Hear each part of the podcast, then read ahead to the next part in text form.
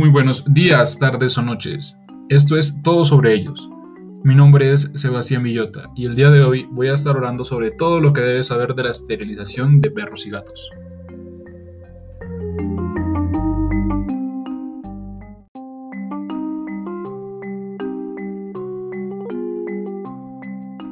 Bueno, comencemos hablando sobre qué es la esterilización.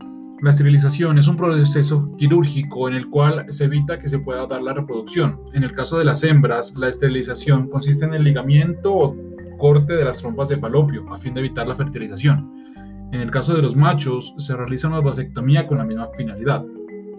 Hay que aclarar que hay ciertas diferencias entre esterilizar y castrar. ¿Por qué se hace necesario hacer esta diferenciación? Porque en la ciudad se están manejando estos términos de una manera indistinta. Piensan que esterilizar es para las hembras y castrar es para los machos, cuando realmente no es así.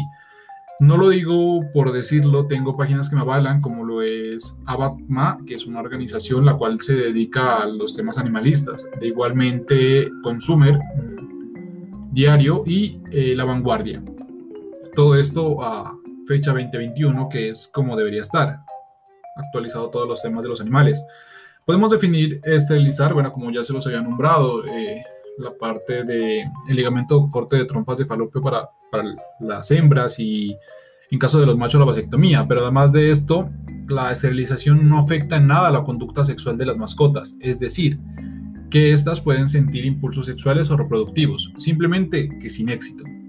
Los animales que son esterilizados no presentan aumento de peso, al ser una cirugía también tan, tan delicada y tan puntual, es mucho menos invasiva.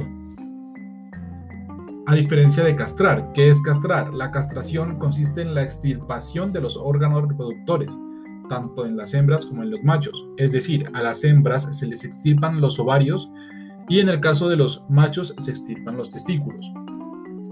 En este a través de esta operación o gracias a este proceso, eh, todo impulso o necesidad sexual desaparece. Aquellos animales que son castrados tienen una tendencia a sufrir hipotiroidismo, por lo tanto pueden subir de peso considerablemente.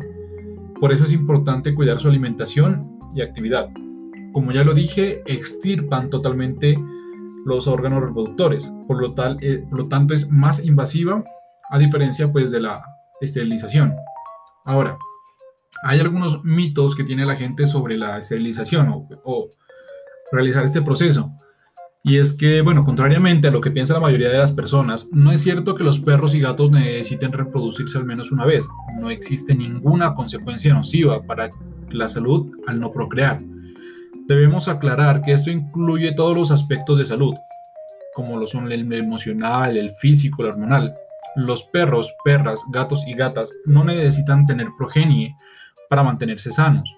Su sexualidad es distinta a la del humano y está totalmente dictada por las hormonas, por lo que no presentarán emociones como la frustración o el deseo de tener hijos a un nivel consciente. Eh, ¿Por qué hacerlo? ¿Por qué debemos esterilizar a nuestras mascotas?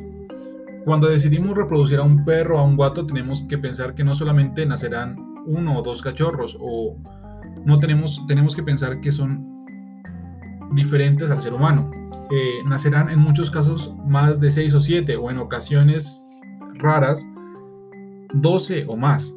Estos animales merecen por igual una casa en la, que tenga, en la que tengan seguridad, cuidados, cariño y lo más importante de todo, permanencia. De cada 10 cachorros de raza, únicamente 2 permanecerán al año de vida en su casa original. Esto resulta el abandono de los otros 8 cachorros, quienes terminarán su vida en la calle, en refugios o en un antirrábico. Es importante tomar en cuenta que al cruzar a tu perro o gato no obtendrás una copia idéntica del mismo. Será un individuo con características físicas y temperamentales propias. La mayoría de las personas que cruzan a sus perros o gatas tienen buenas intenciones para los cachorros y expectativas sinceras de acomodarlos, pero desafortunadamente es muy difícil, debido a que, como ya, ya lo nombré, suelen salir unas camadas muy grandes. Y es complicado eh, colocar o ubicar bien a todos en casas, digámoslo, que los van a cuidar y los van a tener toda su vida. Eh, el resultado de la cruza de una perra y su descendencia resulta en el nacimiento de 67 mil perros en 6 años. El resultado de la cruza de una gata y su descendencia resulta en el nacimiento de 420.000 en 7 años. El problema de la sobrepoblación canina y felina es de una dimensión difícil de comprender. Ser responsable. Esterilizando a tu animal, pones un grano de arena y ayudas a evitar el nacimiento de miles de animales en el futuro. Recuerda, esto es todo sobre ellos.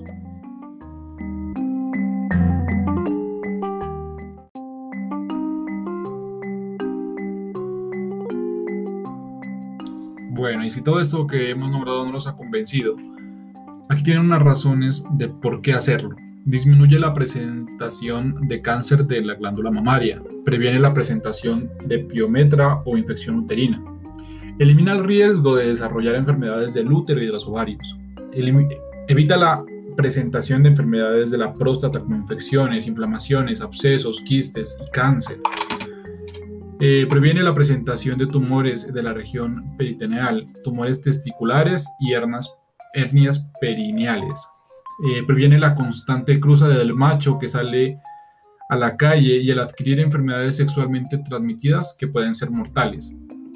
Bueno, ya hemos nombrado toda esta parte de por qué hacerlo. Ahora, si decides hacerlo, es necesario que sepas los cuidados que debes tener para tu mascota.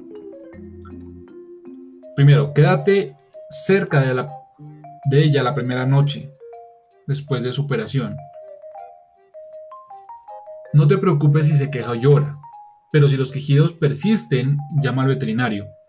Dale a tu mascota una dieta blanda durante sus primeras comidas.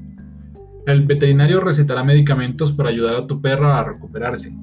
Dáselos a las horas que deben de ser y teniendo cuidado de que realmente los consuma. Eh, tendrás una cita los 3 o 10 días después de la operación con el fin de comprobar que se esté recuperando bien. Algo que tener en cuenta es que tendrás que revisar la herida con regularidad para asegurarte de que está cicatrizando.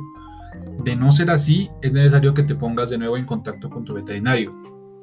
Para impedir que tu mascota lama, muerda o rasque los puntos de sutura, deberá, deberá llevar puesto un collar isabelino si el collar le resulta demasiado molesto, porque sabemos que hay perros inquietos o perros que realmente no, no les gusta utilizar este tipo de elementos, intenta ponerle una camisa vieja que tape la, herida, pues la, herida, la sutura, con el objetivo de que él no, no pueda acceder a ella.